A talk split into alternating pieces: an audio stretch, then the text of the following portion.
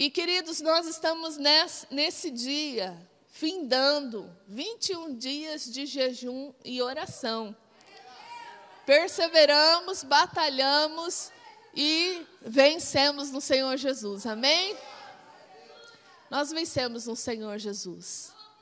E queridos, eu gostaria dessa noite de nós refletirmos um pouquinho sobre este tema, a maior prova do amor de Deus. E para nós refletirmos nesse tema, eu gostaria que vocês abrissem suas Bíblias na, no livro de 2 Samuel, capítulo 9. Aqui eu vou ler na versão NVI. No telão também vai ser colocada nessa versão, mas você pode acompanhar aí na sua Bíblia, 2 Samuel, capítulo 9. Nós vamos ler do verso 1 em diante, mas para situar os irmãos na história, é o seguinte: o povo de Israel não tinha uma monarquia, não tinha um rei. Não sei se você já assistiu a um desenho animado, né? Ou então aquele filminho da Record sobre a travessia do povo de Israel no Mar Vermelho, como eles venceram no, é, no deserto, como que eles chegaram à Terra Prometida. E passados anos, o povo exigiu do profeta Samuel um rei. E Samuel ficou indignado com o povo, porque Deus era o rei do povo, Deus era o, o Senhor soberano daquele povo. Mas o povo queria alguém para ir por eles nas guerras, alguém que levantasse a bandeira da nação.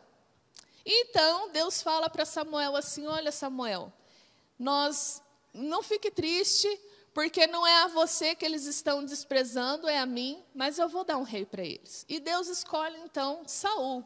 Você pode ler essa história ali na, no livro de 1 Samuel. Deus escolhe Saul. Saul então se torna o primeiro rei de Israel. A escolha de Deus. E Saul se torna um grande rei. Ele foi um bom rei. Só que Saul chegou a um determinado momento que ele para de seguir os conselhos de Deus e começa a seguir os seus próprios caminhos. Ele para de servir a Deus da maneira como deveria, como povo de Deus, ele desobedece as leis de Deus porque ele acha que, como rei, ele está acima das leis de Deus. Então, Saul perde a bênção de Deus, da, da, da sua dinastia, dos seus filhos se tornarem os próximos reis. E é onde que então nós vemos o surgimento da história de Davi, o rei Davi. Tenho certeza que você já ouviu muito esse nome por aí, né? Davi. Talvez você já ouviu muito falar sobre o rei Davi, aquele menino que cuidava dos, das ovelhas de seu pai, e ele virou um rei. Davi contra Golias. Sim, é esse Davi. Por causa da desobediência de Saul, Deus tira o seu espírito de Saul, ele renega Saul e ele unge Davi rei. Então Saul é morto em batalha, seu filho Jonatas é morto em batalha, e fica de novo o povo de Israel sem o rei. É quando Davi, então, por algumas tribos, é eleito rei do povo de Israel, e depois, posteriormente, as demais tribos de Israel também o reconhecem como rei, e Davi se torna então rei do povo de Israel. Acontece que no mundo antigo, quando uma nova dinastia se instaurava, o rei do momento aniquilava os sucessores da antiga dinastia. Então, qual seria o raciocínio da época que Davi vivia? Aniquilar todos os descendentes do rei Davi. Esse era o senso comum. Se Davi fizesse isso, ele não seria julgado por Deus seria um senso comum da época. Era, um, era assim que o mundo se regia naquela época. Porém, Davi, ele tem uma postura muito peculiar, muito chocante para a realidade daquela época. E é nesse momento que nós vamos chegar na nossa leitura bíblica, em 2 Samuel, capítulo 9. Vamos ver o que, que Davi faz aqui. Olha só. Capítulo 9, verso 1 em diante diz assim: Certa ocasião, Davi perguntou: Resta ainda alguém da família de Saul a quem eu possa mostrar lealdade por causa da minha amizade com Jonatas? Então chamaram Ziba, um dos servos de Saul, para apresentar-se a Davi, e o rei lhe perguntou: Você é Ziba? Sou teu servo, respondeu ele. Perguntou-lhe Davi: Resta ainda alguém da família de Saul a quem eu possa mostrar lealdade a Deus? Lealdade de Deus? Respondeu Ziba: Ainda um filho de Jonatas, aleijado dos pés. Onde está ele? perguntou o rei. Ziba respondeu: Na casa de Maquir, filho de Amiel, em Lodebar. Então o rei Davi mandou trazê-lo de Lodebar. Verso 6. Quando Mefibosete, filho de Jonatas e neto de Saul, compareceu diante de Davi, prostrou-se rosto em terra. Mefibosete? perguntou Davi. Ele respondeu: Sim, sou teu servo. Não tenha medo, disse-lhe Davi, pois é certo que eu tratarei com bondade por causa da minha amizade com Jonatas, seu pai. Vou devolver-lhe todas as terras que pertenciam a seu avô Saul, e você comerá sempre a minha mesa. Mefibosete prostrou-se e disse: Quem é teu servo para que te preocupes com um cão morto como eu? Então o rei convocou Ziba e disse-lhe: Devolveu ao neto de Saul, seu, seu senhor, tudo o que pertencia a ele e à família dele.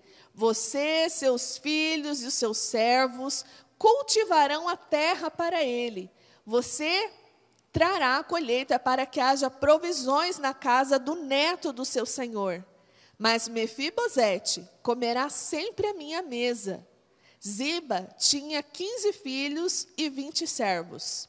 Então Ziba disse ao rei: O teu servo fará tudo o que o rei meu senhor ordenou. Assim Mefibosete passou a comer à mesa de Davi, como se fosse um dos seus filhos. Aí então até o verso 11. Olha só a postura de Davi. Enquanto que no mundo de Davi, na sociedade de Davi, na cultura que Davi estava inserido, os sucessores da dinastia passada deveriam ser aniquilados. Davi manda chamar um sucessor de Saul. E Davi tem algumas posturas com Mefibosete. E nisso, queridos, nós podemos ver um reflexo, um vislumbre da pessoa do nosso Senhor Jesus Cristo, do nosso amado Jesus, do nosso bom Jesus. Jesus é conhecido no Novo Testamento como filho de Davi. A pessoa de Davi não é somente um grande rei, mas já é uma promessa de como seria o reinado do nosso Senhor Jesus Cristo. É tão forte isso que o próprio Cristo é chamado de filho de Davi, como se fosse um descendente direto de Davi. E nós vamos perceber, queridos, que nessas posturas de Davi, nós podemos ver a maior prova do amor de Deus por nós. A primeira prova que nós podemos ver desse amor de Deus é que o amor de Deus por nós está além das nossas condições. Põe a mão assim no seu coração. Eu quero que você sinta o seu corpo físico. Porque muitas vezes, quando nós falamos a respeito da palavra de Deus, nós pensamos em algo abstrato, fé. Mas nós somos seres humanos, um ser integral, um corpo com alma, com espírito. Nós temos uma condição Nós somos feitos de carne. Nós temos ossos. Esse corpo, se eu não cuido bem dele, ele fede. Esse corpo não é diferente do seu corpo. Não é diferente do corpo dos coreanos. Não é diferente do corpo dos russos. Não é diferente do corpo dos indígenas. Esse corpo, se eu não cuidar bem dele, é só podridão. Todos nós somos assim, nós temos uma condição. E nessa condição nós vemos o amor de Deus por nós. Porque qual era a condição de Mefibosete? Ele carregava em si uma marca de morte. Porque o seu vô, que era o rei, foi renegado por Deus. Se instaurou uma nova dinastia. Além de tudo isso, ele vivia numa situação muito precária. Aqui o texto nos diz que Mefibosete era aleijado dos pés. Lá em 2 Samuel, se não me engano, capítulo 4, conta como ele ficou aleijado. Ele era pequenininho, um bebê ainda, e a sua babá ia correr com ele, fugir com ele, para ele não ser morto. Nessa fuga, ela deixa ele cair. E então ele quebra os pezinhos, e naquela época não existia medicina moderna. E ele fica aleijado dos pés. E a Bíblia diz que ele vai morar em Lodebar. Onde que é Lodebar? Muito longe da capital do reino, Jerusalém, muito longe. A palavra Lodebar em hebraico significa sem pasto. Ou seja, era um lugar deserto, árido, só poeira e pedra. Ninguém que era próspero morava lá, era um lugar infrutífero. Para os irmãos conseguirem ter uma dimensão, sabe quando a gente fala assim, ah, um lugar esquecido por Deus? Lodebar tem essa referência na Bíblia. Um lugar esquecido por Deus. E os estudiosos bíblicos afirmam que só moravam em Lodebar pedintes, mendigos, andarilhos, pessoas com deficiências físicas que eram rejeitadas na sociedade. E lá em Lodebar, ele era cuidado por uma outra pessoa. Maquir, se eu não me engano, o nome dele, Maquir. Provavelmente Maquir era um mendigo, um pedinte. Então, olha só a condição de Mefibosete. Com um selo de morte na testa, porque se, se alguém descobrisse que ele era neto de Saul, poderia entregá-lo aos soldados do rei e ele ser morto. Numa situação no mundo antigo precário para quem era tinha condições físicas limitantes e sendo cuidado por uma outra pessoa que também era necessitada. Essa era a condição de Mefibosete. E quando nós pensamos, queridos, ao nosso respeito, não ficamos muito longe disso. Porque Mefibosete foi convidado para estar na presença do rei, do grande rei Davi. Eu acredito que tinha chegado diante aos ouvidos de Mefibosete que Davi tinha matado um gigante. Talvez tinha chegado no ouvido de Mefibosete que Davi tinha seus 30 valentes, cada um deles mataram os seus próprios gigantes, venceram os seus, seus exércitos sozinhos. A milícia de Davi eram os caras.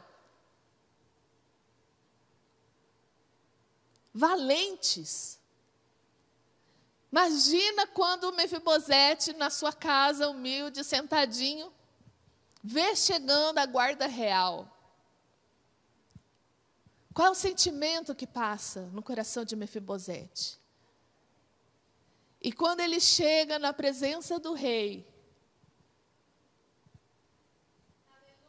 o rei primeiro pergunta: Mefibosete? O chama pelo nome. O chama pelo nome. Nós sabemos que o nome reflete tanto sobre a nossa identidade. Ele não foi excomungado, ele foi chamado pelo nome. E nisso nós vemos a prova do amor de Deus. Hoje, cada um de nós aqui, para ouvirmos essa palavra, fomos chamados pelo nome. Cada um de nós que estamos hoje ouvindo essa mensagem, alguém nos indicou, alguém nos viu, alguém nos enxergou e disse: Vamos ouvir. Deus nos chamou de uma maneira muito pessoal. Por mais que a nossa condição, querido, seja uma condição limitante. Por mais que nós olhamos para nós mesmos e pensamos assim: quem sou eu para ter um relacionamento com o Rei do universo? É o Rei do universo, não é o Rei do país, não é o Rei da minha nação, não é o Rei do meu continente, é do universo. E chegamos diante dele, tremendo diante da presença dele, que simplesmente pode nos consumir. E ao invés de nós encontrarmos desprezo, nós nos deparamos com a segunda prova do amor de Deus por nós, a sua graça e a sua misericórdia. Deus não nega a nossa condição. Deus sabe aonde nos buscar. Ele sabe o esquecimento onde nós estávamos. Deus sabe o desprezo que nós vivíamos. Deus sabe a real situação da nossa condição. Um ser tão superior que deseja se relacionar conosco. Que simplesmente se deixarmos de tomar banho um dia, já fedemos. E esse rei soberano quer se relacionar conosco, apesar da nossa condição. E quando nós estamos diante da presença dele, ele manifesta graça e misericórdia. É isso que nós podemos ver na história de Davi, lá nos versos 6 até o verso 7, quando Davi encara Mefibosete. E é interessante que o escritor de, do livro de 2 Samuel, segundo livro de Samuel, ele faz questão de colocar a origem de Mefibosete. Olha lá o verso 6. Diz assim: quando Mefibosete, não bastava dizer o nome de Mefibosete, ele tinha que pôr filho de Jonatas e neto de Saul. Ou seja, taxado para a morte compareceu diante de Davi, ele já foi se prostrando em terra. E Mefibosete pergunta a Davi, ele respondeu: Sim, sou teu servo. Olha a palavra de Davi. Não tenha medo, disse-lhe Davi, pois é certo que eu tratarei com bondade, por causa da minha amizade com Jonatas, seu pai. Vou devolver-lhe todas as terras que pertenciam ao seu avô Saul, e você comerá sempre a minha mesa. Você sabe diferenciar graça de misericórdia? O que, que é graça? O que, que é graça? Se eu falo assim para você, olha, no final do culto vocês podem passar ali no, na livraria ali atrás que nós vamos entregar um livro de graça para vocês. Esse livro tem um custo? Não. Ele é de de graça. Não tem custo. Não há o que você devolver para ter aquilo ali. Ele é um presente oferecido. A graça de Deus é recebermos o que nós não merecemos. Isso é graça. E a misericórdia de Deus é não recebermos o que a gente merecia. Por quê? Porque nós, lembra que nós temos uma condição? Quem que nos colocou essa condição? Lá atrás, no jardim do Éden, o primeiro humano decidiu viver longe de Deus, viver do seu próprio, das suas próprias leis, assim como Saul. E isso imprimiu em nós uma condição, uma condição de pecado. Hoje, o bebezinho que está nascendo, nesse momento, numa maternidade, ele é puro. Porém, ele está já debaixo de uma condição de pecado. E essa condição de pecado nos, nos torna inaceitáveis diante da pureza de Deus. Temos essa condição sobre nós. Lá no Éden, no começo de tudo, Deus avisou a Adão: se você pecar, você vai morrer. E hoje nós carregamos esse estigma de morte. Já parou para pensar por que, que a humanidade ainda não se acostumou com a morte? Já parou para pensar nisso? Nós vamos aí para mais de dois mil anos depois de Cristo, depois de Cristo. E a humanidade ainda não se acostumou com a morte, é inaceitável. Não existe uma cultura que aceite a morte. Por quê? Porque nós fomos criados para ser eternos. Deus, quando criou o homem e a mulher, Deus os criou para ser eternos. Mas, por causa da desobediência do primeiro homem, imprimiu sobre nós essa condição de morte. Nós merecíamos a morte. Ah, então a culpa é de Adão e agora eu vou ter que levar a culpa de Adão? Todos os dias nós temos escolhas. Todos os dias nós podemos decidir se nós vamos viver da maneira de Deus ou seguir as nossas próprias leis. Se você é como eu, nós merecemos a morte. Porém, o que, que Deus nos dá? Vida. Isso é misericórdia. A graça é Ele nos aceitar quando nós não merecemos ser aceitos. Porque nós vivemos ainda debaixo desse peso, dessa escravidão do pecado. Porém, Ele tem para nós a vida. Davi chega diante de Mefibosete e diz assim: Não tenha medo, eu não vou matar você. Você, diante da cultura, do momento histórico do mundo, você merecia morrer. Pelo bem da nação. Porém, eu vou te dar vida. E ele não só dá vida, como ele restitui a Mefibosete as suas terras, os seus servos, como ele coloca Mefibosete um lugar à mesa. Isso é a graça de Deus. O rei do universo, aquele que moldou as montanhas com as suas próprias mãos. Aquele que soprou o espírito que traz vida no ser humano, ele decidiu se relacionar com você, comigo. Não existe maior prova de amor do que essa. E Ele nos oferece a sua graça, Ele nos oferece a sua misericórdia. Sabe por quê? Por amor. Por amor. É um amor de pai. É um amor paternal. Veja que lá no verso 11, no finalzinho do verso 11, diz assim: Assim, Mefibosete passou a comer à mesa de Davi como se fosse um dos seus filhos.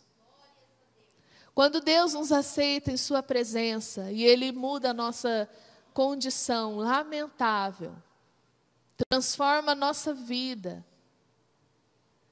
Ele não coloca como um servo,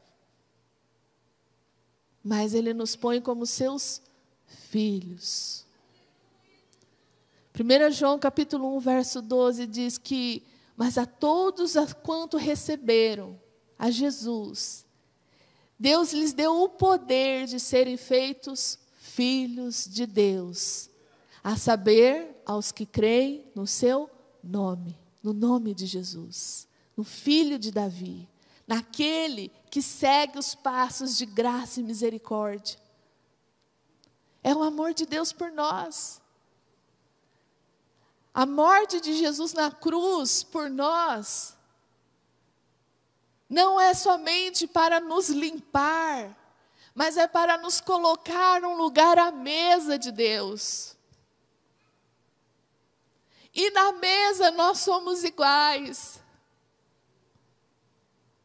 Na mesa nós vivemos uma condição de filhos. Na mesa não tem miséria. Mas nós sabemos que debaixo da mesa os nossos pés são tortos. Nós sabemos que debaixo da mesa a imperfeição, a humanidade, a falha de caráter.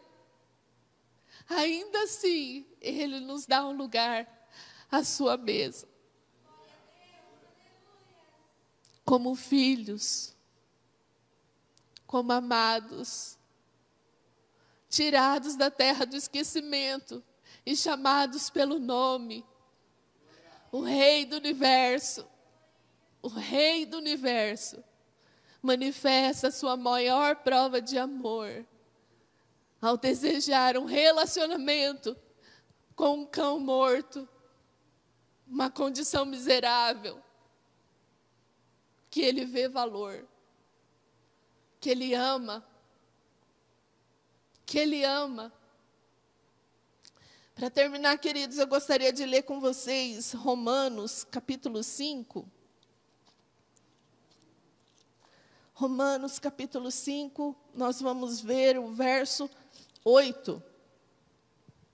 Romanos, capítulo 5, verso 8, diz assim: Mas Deus demonstra seu amor por nós como?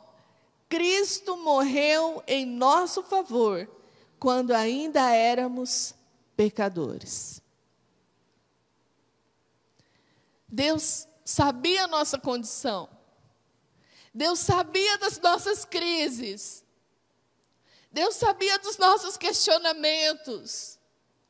Deus sabia da possibilidade de nós não aceitarmos a sair do nosso estado de miséria. Ainda assim, Jesus veio correndo do céu para entregar sua vida por nós, para mostrar a sua graça, para mostrar a sua misericórdia, entregar a sua vida em nosso lugar. Se alguém tem que morrer, que eu morra, por amor a nós, quando nós ainda éramos pecadores. É a maior prova do amor de Deus. Ele não pede condições, ele não pede garantias. Ele só tem um amor escandaloso por nós. Imagina o escândalo que foi na época de Davi, ele aceitar uma pessoa com uma imperfeição à sua mesa. Imagina os nobres que se assentavam à mesa, vendo Mefibosete chegar e se assentar numa colocação como filho. Que amor escandaloso. E assim foi até o fim dos seus dias. Mefibosete vivendo nessa condição de amor. Queridos, quando nós olhamos para nós mesmos, nós somos como Mefibosete e muitas vezes o que nós vemos não nos agrada. E por não nos agradar, nós pensamos que nós não vamos ser aceitos por Deus. Eu quero aqui repartir meu testemunho com vocês. Eu cresci num lar cristão. Os meus pais já eram pessoas que entregaram suas vidas ao Senhor Jesus antes de eu nascer. Eu tive um, um ambiente de amor e carinho quando eu, eu nasci, fui muito amada, sou ainda muito amada. E eu cresci tão tão é, convicta daquele amor, daquela admiração dos meus pais. Os meus pais nos chamavam em casa, eu e minha irmã, de princesinha. Porque eles diziam que nós éramos não filha, filhas deles, mas filhas de Deus. E Deus é o rei do universo, então nós éramos princesinhas. Imagina uma criança viver nessa dimensão. Tudo de bom. Porém, quando eu entrei na fase escolar, eu me deparei com a sociedade. Viver fora do lar. Viver com o outro, viver com o mundo, uma demonstração do mundo que é a escola. E ali, queridos, eu comecei a perceber que as coisas eram diferentes que o amor, a aceitação, a admiração, a, o encorajamento que eu recebi em casa não era o que eu ia receber da sociedade. Pelo contrário, do pré até o segundo ano do ensino médio, eu sofri bullying na escola. Todos os dias. Porque eu era muito magrinha e sempre tive olhos grandes, mas aí vocês imaginam eu mais magra ainda, o olho fica maior ainda, né? E eu uso óculos desde o prezinho. Então, queridos, vocês imaginam aí a criatividade da criançada para pôr apelidos ofensivos. Quando não era em relação aos meus olhos, era em relação aos meus óculos, depois ainda veio o aparelho, e por aí vai. E todo dia você ouvindo coisas depreciativas, você começa a acreditar naquilo. E eu comecei a, a absorver aquilo e me tornar diferente do que eu era quando criança. Quando criança eu era muito espontânea, está aqui a, pastora Rosa, minha tia, o pastor Eulo é meu tio, eles podem contar para vocês como é que eu era quando, quando criança. Mas chegou um momento que eu não tinha vontade de sair de casa. Porque aonde quer que eu fosse, não só na escola, as pessoas me, me olhavam diferente. As pessoas cochichavam a meu respeito. As crianças puxavam a saia da mãe e apontavam o dedo para mim. Algumas vinham até mim e pediam para eu tirar o óculos para ver se meu olho era de verdade. E tudo aquilo foi mexendo com a minha identidade, tudo aquilo foi mexendo com a minha autoimagem a respeito de quem eu era. E então eu cheguei no ponto de nem querer falar no telefone com uma pessoa desconhecida, de tanta vergonha que eu sentia. Eu sentia vergonha de quem eu não conhecia. Porque quem eu conhecia era a minha família, e eu sabia que eu era amada pela minha família. Alguns meninos se aproximavam e falavam que tinham intenção de namorar, eu não acreditava, eu achava que eles estavam tirando sarro de mim, estavam me humilhando ainda mais, porque eu achava que eu não era digna de ser amada, que eu não havia em mim nada que pudesse encantar alguém. E aquilo começou a me tirar do propósito de Deus para minha vida. Porque eu comecei a ficar uma menina retraída, uma menina das sombras.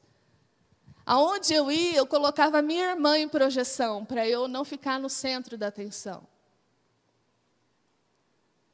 E um dia, chorando, tinha sofrido de novo bullying na escola, eu entrei dentro do banheiro. Eu chorava muito dentro do banheiro, porque toda a vida eu dividi quarto com, a minha irmã. E se ela me visse chorando, ela contava para minha mãe, e aí tinha que ficar contando para a mãe o que, que aconteceu, e ouvia aquela mesma coisa, ah, é coisa de moleque, é coisa de moleque. Só que doía, é coisa de moleque, mas dói. E eu não queria ficar com aquela conversa, não queria dar satisfação para ninguém, então eu chorava no banheiro. Um dia, chorando no banheiro, eu falei, então tá, Deus. Olhando para o espelho, eu falei assim, Lá na Bíblia, lá no livro de Gênesis, diz que tudo que o Senhor criou é bom. E quando o Senhor criou o ser humano, o Senhor não disse só bom, mas disse muito bom. Que muito é bom é esse? Que eu não estou vendo nada de bom em mim. E chorando, eu falei assim: Quer saber, Deus? Eu desisto. Eu desisto. Se você é Deus mesmo, eu quero me ver como você me vê. Eu quero me ver como você me vê. Porque o que eu vejo não tem nada de bom. E então eu sentei no chão do banheiro, em prantos, chorando. E eu comecei a escutar o Espírito Santo falar comigo. Não é uma voz, uma voz, sei lá, a parte de nós. É como se fosse uma voz interna. Só que é uma voz, queridos, essa é a minha experiência. Deus pode falar com você de uma maneira diferente. Mas é uma voz que te confronta. Cara, eu estava em frangalhos. E Deus começou a me confrontar.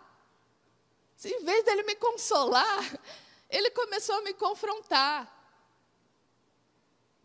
E aquela voz ficou tão impregnada em mim que eu comecei a fazer daquilo uma rotina, ir para o banheiro e falar com Deus. E toda vez que eu ia para o banheiro, falava com Deus, Deus falava comigo, e era uma voz que doía, mas ao mesmo tempo que doía, aquilo que Deus falava comigo, parece que Deus estava me limpando. A sensação que eu posso dizer hoje para vocês é como se for, você fosse para um médico com uma ferida infeccionada e ele vai põe o dedo lá na ferida para tirar toda aquela podridão, aquela dor, aí sai aquela coisa suja misturado com sangue, porque machuca, parece que ainda mais. É a sensação que eu tive de Deus curando o meu coração, de Deus tratando a minha vida. E queridos, o que eu posso dizer para vocês é que eu descobri a maior prova do amor de Deus. Eu descobri o quanto Deus me ama, quando eu descobri que realmente eu não era só aquilo que a molecada falava de mim, eu era pior ainda. Mas o amor dele nunca me deixou. Ele nunca deixou de me desejar. Eu fui uma filha planejada por Deus. E Ele tinha para mim um propósito.